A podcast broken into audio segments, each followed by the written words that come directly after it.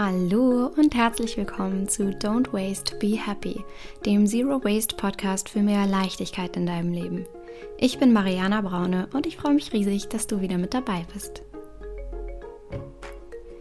Ich möchte in dieser Lounge-Woche eine Miniserie mit dir teilen, das heißt eine in sich geschlossene Serie von fünf Folgen, in denen es darum gehen soll, welche fünf Schritte du gehen kannst, um so nahe zu Zero Waste zu kommen, wie es nur geht. Und diese fünf Schritte sind die sogenannten fünf Rs zur Müllvermeidung. Das sind fünf Grundprinzipien, die man in einer richtigen Reihenfolge sozusagen hintereinander anwendet, um schon ganz schön viel Ressourcen zu sparen im Alltag und ja, Müll zu sparen. Und dies ist die vierte Folge der insgesamt fünf Folgen. Das heißt, heute geht es um das vierte R, das Recycling. Und ich möchte jetzt ganz kurz noch einmal für dich zusammenfassen, worum es in den drei Folgen zuvor ging, die drei Rs zuvor. Falls du die noch nicht angehört hast, die letzten drei Folgen, dann lege ich dir ans Herz, das noch zu tun, weil diese Folgen aufeinander aufbauen und es wichtig ist, diese Schritte in der richtigen Reihenfolge im Alltag auch anzuwenden und in deinem Leben anzuwenden. Und in den ersten drei Folgen ging es, wie gesagt, um die ersten drei Schritte. Und der erste Schritt, den du anwenden kannst, um schon sehr, sehr viel Müll in deinem Leben zu vermeiden, ist der Schritt Refuse. Und zwar auf Englisch Refuse what you do not need. Also vermeide, was du nicht brauchst. Der zweite Schritt ist das Reduce. Und zwar Reduce what you do need and cannot refuse. Also reduziere das, was du brauchst und was du nicht vermeiden kannst. Und der dritte Schritt ist das äh, sogenannte Reuse, also das Wiederverwenden, und zwar auf Englisch das Reuse, what you cannot refuse or reduce. Also verwende immer und immer wieder, was du nicht vermeiden kannst und was du nicht reduzieren kannst. so relativ abstrakt noch einmal zusammengefasst, worum es in den äh, letzten Folgen ging. Ich habe auch in den letzten Folgen ganz viele Details dazu genannt Beispiele, wie du das auf deinen Alltag projizieren kannst und was du da tun kannst. Und ja, wenn du diese Folgen also noch nicht gehört hast, wie gesagt, hör da gerne noch mal rein. Und der vierte Schritt ist jetzt das Recycling. Und das Recycling sagt, glaube ich, jedem etwas. Und wir Deutschen sehen uns ja gerne als Weltmeister des Recyclings. Das Problem ist aber so ein bisschen, obwohl das eine, eine tolle Option an sich ist, soll es in dieser Folge darum gehen, warum du eigentlich weniger recyceln solltest. Und das so ein bisschen provokant ähm, jetzt gesagt, möchte ich dir natürlich auch mit an die Hand geben, was du ganz konkret tun kannst, wenn es um das Recycling geht. Und ja, wünsche dir jetzt erstmal wieder ganz viel Spaß mit dieser Folge.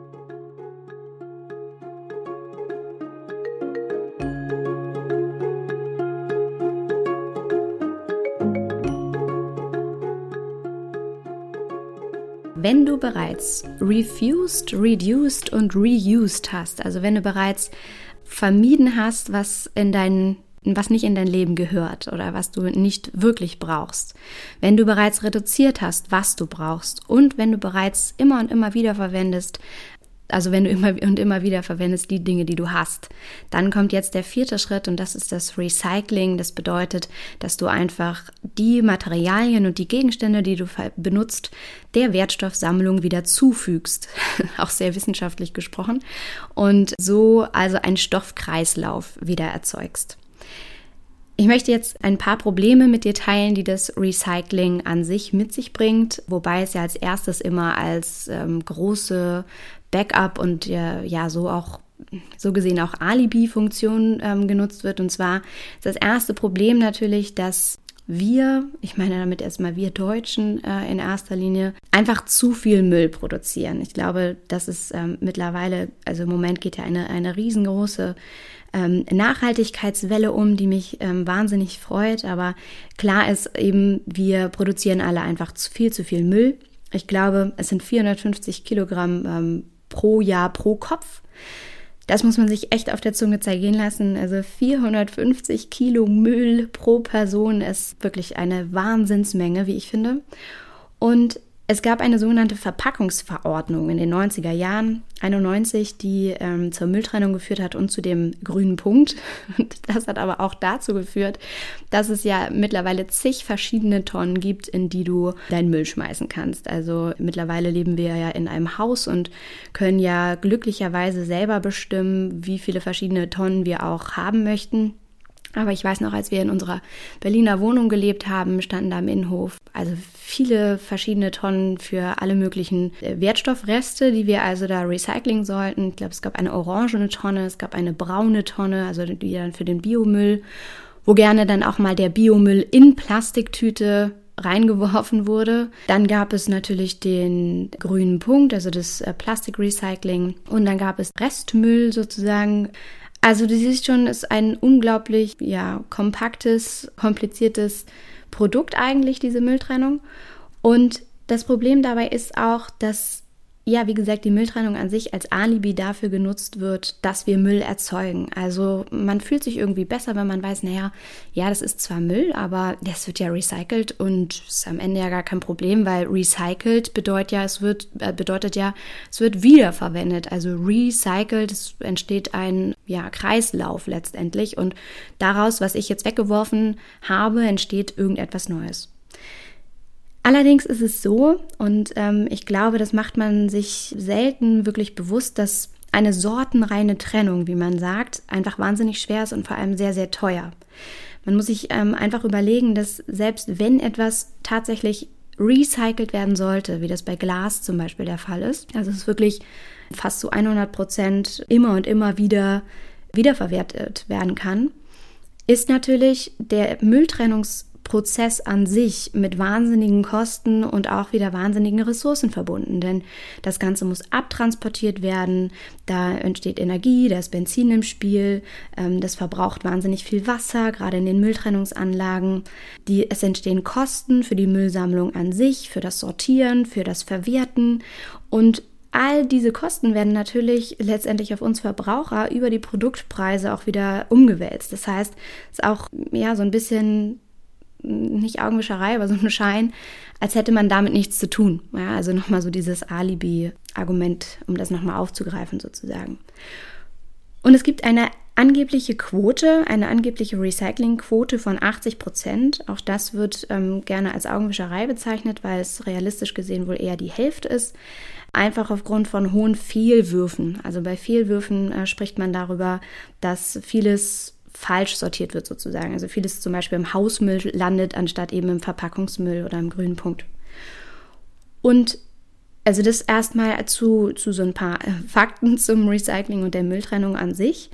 Und dann ist natürlich auch die nächste Frage, was passiert denn überhaupt mit dem ganzen Müll? Und das ist natürlich völlig verrückt, ja. Also wenn man sich jetzt vorstellt, also wir haben ja die Vorstellung davon, dass es irgendwie bei uns in Deutschland in unseren Müllverwertungsanlagen, Recyclinganlagen, äh, Mülltrennungsanlagen landet und sich das alles irgendwie hier abspielt. Und ich glaube, die wenigsten wissen aber, dass wir tatsächlich Millionen Tonnen an Müll um die Welt schiffen, auf riesigen Containerschiffen, also wirklich Millionen Tonnen, und sie dort, also und dort unseren Müll loswerden. Vielleicht ist dir das in, in den Medien aufgefallen? Anfang diesen Jahres ist da ein Riesenproblem entstanden, denn wir haben, also wir Deutschen haben Millionen Tonnen insbesondere nach China verschifft. Äh, China war der weltgrößte oder ist der weltgrößte Müll, Müllimporteur. Das ist auch ein schönes Wort. Und China hat jetzt Anfang diesen Jahres gesagt, dass sie unseren Müll nicht mehr annehmen wollen, weil China selbst erkannt hat, dass ähm, damit riesige Umweltprobleme einhergehen. Da ist der Müll eben einfach in riesigen Deponien gelandet oder verbrannt worden. Oder aber, und das ist ja eben das größte Problem, direkt über die umliegenden Flüsse in die Meere gelangt. Denn auch das muss man sich natürlich vorstellen, selbst wenn das irgendwo gelagert wird, gibt es Winde, die dafür sorgen, dass ähm, all dieser Müll, all dieses Plastik direkt in die Flüsse getragen wird. Die Flüsse tragen es direkt weiter in die Meere und ähm, es wird gar nicht erst verbrannt oder wird tatsächlich wieder verwer verwertet. Und es gibt den Yangtze-Fluss, ich hoffe, ich spreche den richtig aus, der hat 330.000 Tonnen also ich wiederhole die, diese Zahl nochmal, weil die wirklich Wahnsinn ist. 330.000 Tonnen Plastik, die über diesen Fluss direkt auch ins Meer gelangen und eben dieses Wasser äh, natürlich völlig verseucht ist und das letztendlich natürlich in einem Kreislauf auch in unsere Nahrungskette übergeht, wenn wir an die Fische denken, die, die wir wiederum konsumieren. Es ist also nicht so, dass wir den Müll recyceln, also wir hier als ähm, Verbraucher sozusagen wir den also wegschmeißen, in unsere Tonne packen, der abgeholt wird, das Ganze schön recycelt wird, wie wir uns das vorstellen, sondern das Problem ist weitaus größer. Es wird also verschifft, um die Welt verschifft, ähm, was allein schon wirklich verrückter Gedanke ist, dass unser Müll so viel ist, dass wir ihn selber gar nicht mehr verwerten können. Und landet eben, also wie gesagt, gar nicht unbedingt dort dann wenigstens in Deponien oder wird, wird verbrannt oder wiederverwertet, sondern landet direkt in unseren Flüssen und in, in unseren Meeren und verseucht unser, unser Wasser letztendlich. Und ich habe mal vor einiger Zeit, ist wirklich schon eine Weile her, ein Video gesehen von Bea Johnson, ähm, in dem sie einen Talk gibt. Bea Johnson ist ja der Zero Waste Guru und sie reist um die Welt und gibt überall auf der Welt verschiedene ähm, Talks zum Thema Zero Waste und Müllvermeidung und zum nachhaltigen Leben. Eine wirklich inspirierende Frau. Ich werde diesen Talk auch nochmal suchen und dann ähm, auch hier mit in die ähm, Show Notes packen. Und in diesem Talk fragt sie eingangs ihre, ihr Publikum, wer denn meint oder wer von ihnen denn schon recycelt. Und alle heben natürlich die Hand, ganz pflichtbewusst. Ja, ja, ich, ich recycle schon. Und dann ist ihre nächste Frage, wer von den anwesenden Personen denn meint, dass sie jeweils mehr recyceln sollten oder dass sie sogar noch mehr recyceln könnten. Und dann heben alle wieder die Hand und nicken, ja, ja, da könnten wir auf jeden Fall noch mehr tun. Und dann fängt sie an zu erzählen und hält ihre Rede und dann kommt natürlich am Ende raus, dass es gar nicht darum geht, dass man mehr recyceln sollte, sondern genau weniger recyceln sollte. Denn recyceln bedeutet ja, dass der ganze Müll überhaupt erstmal angefallen ist, den man schon von vornherein hätte vermeiden können. Also es ist rhetorisch äh, sehr clever aufgebaut, ein, eine wirklich spannende Rede von ihr. Und zum Thema, warum du also jetzt, wenn man sich diese, die Fakten, die ich dir genannt habe und ja, wenn man sich auf der Zunge zergehen lässt, was eigentlich mit unserem Müll passiert, kann man ja eigentlich gar nicht anders als zu dem, zu der Erkenntnis kommen, dass wir de facto weniger anstatt mehr recyceln sollten. Und dazu habe ich eine kleine Geschichte, die ich dir gerne vorlesen möchte, die ich auch vor langer, langer Zeit irgendwann mal im Internet entdeckt habe und in dieser Geschichte geht es um eine Konversation von einer alten Frau und einer Kassiererin an der Kasse im Supermarkt und das Thema Umweltschutz und Müllvermeidung. Und der Autor dieser Geschichte ist, soweit ich weiß, unbekannt. Ähm, diese Geschichte kursiert aber immer mal wieder irgendwo im Netz und ja, ich möchte sie dir jetzt einmal ganz kurz vorlesen. Beim Bezahlen an der Kasse im Supermarkt schlägt die Kassiererin der vor mir bezahlenden alten Dame vor, sie möge doch beim nächsten Einkauf ihre Einkaufstasche mitbringen, denn Plastiktüten seien schlecht für die Umwelt. Da haben Sie recht, entschuldigt sich die alte Dame. Doch leider war ich in Eile und habe meine Einkaufstasche entgegen meiner Gewohnheit zu Hause vergessen.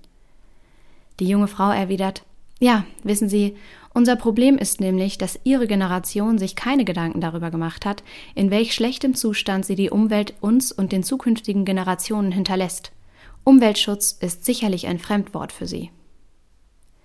Das stimmt. Unsere Generation kannte keinen Umweltschutz. War auch gar nicht nötig, denn Sprudel und Bierflaschen gaben wir an den Laden zurück, in dem wir sie gekauft hatten. Von dort gingen sie an den Hersteller, der die Flaschen wusch, sterilisierte und auffüllte so dass jede Flasche unzählige Male benutzt wurde. Die Milch holten wir beim Milchhändler in unserer eigenen Milchkanne ab, aber Umweltschutz kannten wir nicht. Für unsere Gemüseeinkäufe benutzten wir Einkaufsnetze, für den Resteinkauf unsere Einkaufstaschen. Vergaßen wir sie, so packte uns der Händler den Einkauf in braune Papiertüten, die wir zu Hause für viele Zwecke weiterverwendeten, zum Beispiel zum Einpacken der Schulbücher, die uns von der Schule unter der Auflage, dass wir sie gut behandeln, kostenlos zur Verfügung gestellt wurden. Nach Beendigung des Schuljahres wurden sie wieder eingesammelt und in gutem Zustand an den nachfolgenden Jahrgang weitergereicht. Aber Umweltschutz kannten wir nicht. Wir stiegen Treppen hoch, denn Aufzüge oder Rolltreppen gab es nicht, so wie heute in jedem Kaufhaus oder Bürogebäude. Wir gingen zu Fuß die paar Schritte zum nächsten Lebensmittelgeschäft und benutzten dazu keinen 300 PS starken Geländewagen. Sie haben recht. Umweltschutz kannten wir nicht. Damals wuschen wir die Babywindeln, weil es keine Einwegwindeln gab. Wir trockneten die Wäsche nicht in einem stromfressenden Trockner, sondern mit Wind- und Solarenergie auf der Wäscheleine aus Hanf. Die Kleidung der Kinder ging stets an die jüngeren Geschwister, denn immer neue Kinderkleidung konnten wir uns nicht leisten. Aber Umweltschutz kannten wir nicht. Im Haus hatten wir ein einziges Radio und später einen kleinen Fernseher mit einem Bildschirm in Taschentuchgröße. In der Küche gab es keine, keine elektrischen Maschinen. Alles wurde von Hand geschnitten, geraspelt, geschält. Als Polstermaterial für Päckchen oder Pakete benutzten wir alte Zeitungen, kein Styropor oder Plastikblasen. Der Rasenmäher wurde mit der Hand geschoben, machte keinen Krach und keinen Gestank. Das war unser Fitnesstraining, weshalb wir keine Fitnessstudios mit elektrischen Laufbändern und anderen energiefressenden Unsinn benötigten. Aber Umweltschutz kannten wir nicht. Das Wasser tranken wir aus der Leitung und benötigten dazu keine Plastiktasse oder Plastikflasche. Unsere leeren Schreibfüller wurden wieder mit Tinte gefüllt, anstatt neue zu kaufen. Papier wurde beidseitig beschrieben. Stumpfe Rasierklingen wurden ersetzt und nicht gleich ein neuer Rasierapparat gekauft. Aber Umweltschutz kannten wir nicht. Damals fuhren unsere Kinder mit dem Bus, der Straßenbahn, dem Fahrrad oder gingen zu Fuß zur Schule. Einen 24-stündigen Taxiservice der Mutter mit dem 50.000 Euro teuren Auto gab es nicht aber Umweltschutz kannten wir nicht. In jedem Zimmer gab es eine Steckdose und keine Steckdosenleisten für unzählige Stromfresser, und wir benötigten auch keinen von einem 35.000 Kilometer entfernten Satelliten gesteuerten System, um die nächste Imbissbude zu finden. Jedoch Umweltschutz kannten wir nicht. Aber bedenken Sie, es ist traurig, wenn die junge Generation sich darüber beklagt, wie verschwenderisch wir Alten gelebt haben, nur weil wir keinen Umweltschutz kannten. Glaubt sie wirklich, wir Alten benötigten eine Belehrung von euch Grünschnäbeln und dann auch noch von einem Mädchen, das mir noch nicht einmal das Wechselgeld herausgeben kann, ohne die elektronische Kasse zu befragen?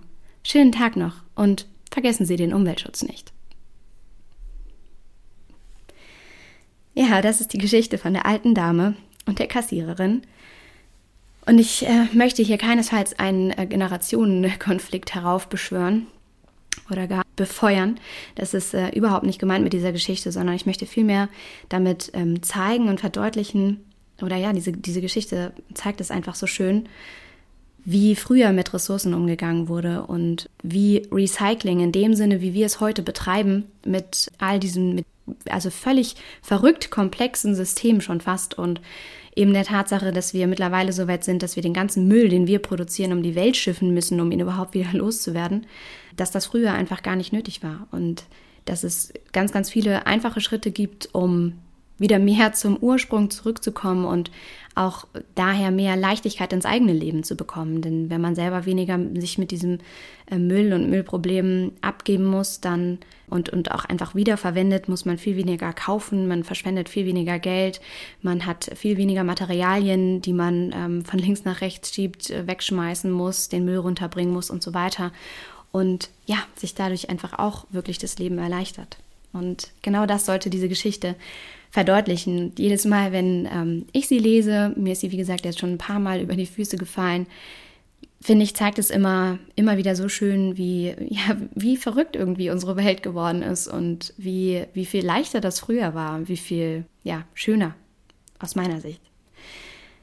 Genau. Und Jetzt ist natürlich aber die Frage, was ist denn die Lösung zum Problem? Was, was kannst du konkret tun, wenn du jetzt sagst, stimmt, ähm, das ist mir auch aufgefallen und mich nervt der Müll und ich möchte nicht mehr, dass mein Müll um die Welt verschifft wird oder dass ich ähm, extra dafür bezahlen muss, dass wir so eine wahnsinnige Mülltrennung haben. Denn wie gesagt, die, die Kosten, die entstehen, die werden natürlich auch auf uns abgewälzt. Und wenn du jetzt also sagst, ähm, genau, das alles möchtest du nicht, was kannst du tun? Also der erste Schritt ist natürlich, dass du versuchst, unverpackt einzukaufen. Dass du entweder, wenn du einen unverpackt Laden in deiner Nähe hast, den besuchst und deine Nahrungsmittel dort in deine eigenen Gefäße füllst. Oder wenn du in den ähm, konventionellen Supermarkt gehst oder auf den Markt, dass du dort das Obst und Gemüse in einem ersten Schritt, um anzufangen sozusagen, erstmal deine eigenen Beutel füllst und dort die Plastiktüten vermeidest. Das sind wichtige Schritte, die du gehen kannst. Also versuchst überall, wo es nur geht, auf Plastik zu verzichten, auf Verpackungen zu verzichten. Und dann kannst du natürlich auch, wenn man jetzt mal absieht von der Nahrung und so das restliche Alltagsleben betrachtet, kannst du Secondhand einkaufen. Also um Ressourcen zu schonen. Ich war gerade heute im Secondhand-Laden, der bei uns hier um die Ecke jetzt äh, glücklicherweise aufgemacht hat, ein neuer Laden, und habe fürs Minimädchen ein bisschen was eingekauft und freue mich immer riesig, wie wahnsinnig günstig das ist und freue mich einfach, zu wissen, dass ich Dinge, die schon mal produziert wurden und die schon mal getragen wurden, aber trotzdem noch total gut erhalten sind, dass ich die einfach weiter auftragen kann, beziehungsweise in dem Fall eben das Minimädchen, dass wir sie weiter verwenden und dass die, dass die Sachen einfach so immer im Umlauf bleiben. Und ähm, das gibt mir einfach ein wirklich, wirklich gutes Gefühl. Das kannst du also auch tun. Dann ist der zweite Schritt, dass wenn du recyceln musst, also um nochmal die ähm, Schritte zu nennen, wenn du also schon Müll vermieden hast, also refused hast, wenn du schon reduziert hast, was du brauchst, reduced hast, der zweite Schritt, und wenn du schon reused hast, also alles, was du, was du so verwendest, ähm, wiederverwendest, also beispielsweise Putzlappen, ja, wäre jetzt ein ähm, Beispiel. Du kannst entweder Wegwerfputzlappen verwenden oder eben Baumwolltücher, die du immer und immer wieder verwendest. Wenn du diese drei Schritte schon gegangen bist und es trotzdem dazu kommt, dass du den vierten Schritt gehen musst, nämlich, dass du recyceln musst, dann kenne deine Optionen, also kenne deine Recycling-Optionen. Und wenn du also neu kaufen musst, dann achte darauf, dass du Materialien kaufst, die wirklich immer und immer wieder verwendbar sind und wirklich ohne Qualitätsverluste beliebig oft ähm, einschmelzbar sind oder eben tatsächlich recycelbar sind. Also das sind beispielsweise Glas. Ja, das ist ohne Qualitätsverlust beliebig oft einschmel einschmelzbar und ähm, Glas kannst du ohne Probleme, also alles Mögliche kannst du ohne Probleme in Glas kaufen. Also es gibt viele Optionen auch im, konventionellen Supermarkt anstelle des Tetrapacks zum Beispiel Nudelsoße, anstelle des Tetrapacks mit Nudelsoße, Nudelsoße im Glas zu kaufen. Als ein Beispiel. Dann Metall oder Pappe sind auch ähm, sehr gute Rohstoffe, die wiederverwendbar sind, die sehr gut recycelt sind. Und auch bei Pappe gibt es eine sehr hohe Recyclingquote. Das sind also Materialien, die du, auf die du ähm, gerne zurückgreifen kannst, wenn du neu kaufen musst. Das ist der dritte Schritt. Und der vierte Schritt ist insgesamt, dass du natürlich den Lebenszyklus einer bestimmten Sache insgesamt einfach hinterfragen kannst. Also musst du tatsächlich etwas neu kaufen oder musst du es tatsächlich wegschmeißen oder kannst du es nochmal reparieren? Kannst du den Lebenszyklus verlängern, indem du es vielleicht umfunktionierst und ja, insgesamt einfach wirklich hinterfragst bei einer bestimmten Sache, wie viele Ressourcen da eigentlich reingeflossen sind, wie viel Energie darauf verwendet wurde, dass diese Sache entsteht und wie schade es eigentlich wäre, das wegzuschmeißen und dann eben im Hintergrund diesen ganzen Prozess anzustoßen, den ich erzählt habe von dem Abtransport, der Mülltrennung, der Wasserverwendung und so weiter und so fort. Genau, das wären also ganz konkrete Schritte, die du gehen kannst. Und ich fasse jetzt also noch einmal ganz kurz zusammen diese Folge. Beim Recycling geht es darum, dass du die Stoffe, ähm, die du verwendest, letztendlich der Wertstoffsammlung wieder zufügst, also versuchst einen sogenannten Stoffkreislauf zu erzeugen. Es gibt im Zusammenhang mit dem Recycling aber eine Handvoll von Problemen, die ich alle im Detail aufgeführt habe. Es gibt eine weitaus geringere Recyclingquote als immer angenommen wird und der Müll wird teilweise um die ganze Welt geschifft, um ja, verbrannt oder tatsächlich direkt in unseren Meeren zu landen. Und es gibt ganz konkrete Schritte, die du gehen kannst, um Müll zu vermeiden, nämlich unverpackt einkaufen, deine Recyclingoptionen zu kennen und wenn du neu kaufen musst, auf wiederverwertbare Materialien zu achten, also zum Beispiel auf Glas, Metall oder Pappe. Und ja, ich, freu, ich würde mich riesig freuen, wenn dir diese Folge gefallen hat, dass du mir einen Kommentar und eine Bewertung hinterlässt. Gerne, also die Bewertung natürlich hier bei iTunes. Ähm, den Link dazu findest du auch unter den Show, äh, in den Show Notes und einen Kommentar auch gerne hier oder unter dem Instagram-Post zu dieser Folge.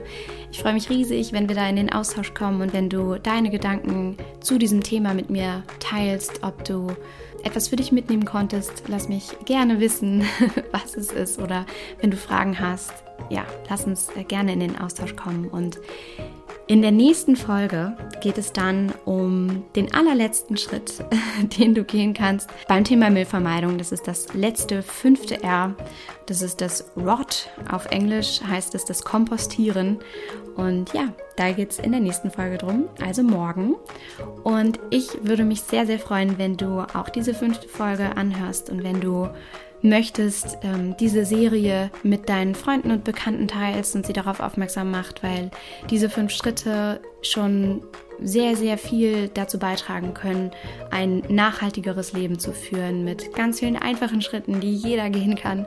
Und ja, ich würde mich über die Empfehlung riesig freuen, denn gemeinsam können wir da weitaus mehr erreichen als alleine und es macht sehr viel mehr Spaß, wenn man sich darüber auch austauschen kann was einem vielleicht auch schwerfällt und was nicht. Und ja, genau. Ich hoffe, dir hat die Folge gefallen. Wie gesagt, lass mir gerne einen Kommentar oder eine Bewertung hier bei iTunes da. Und jetzt wünsche ich dir erstmal wieder alles Liebe, don't waste and be happy. Deine Marianne.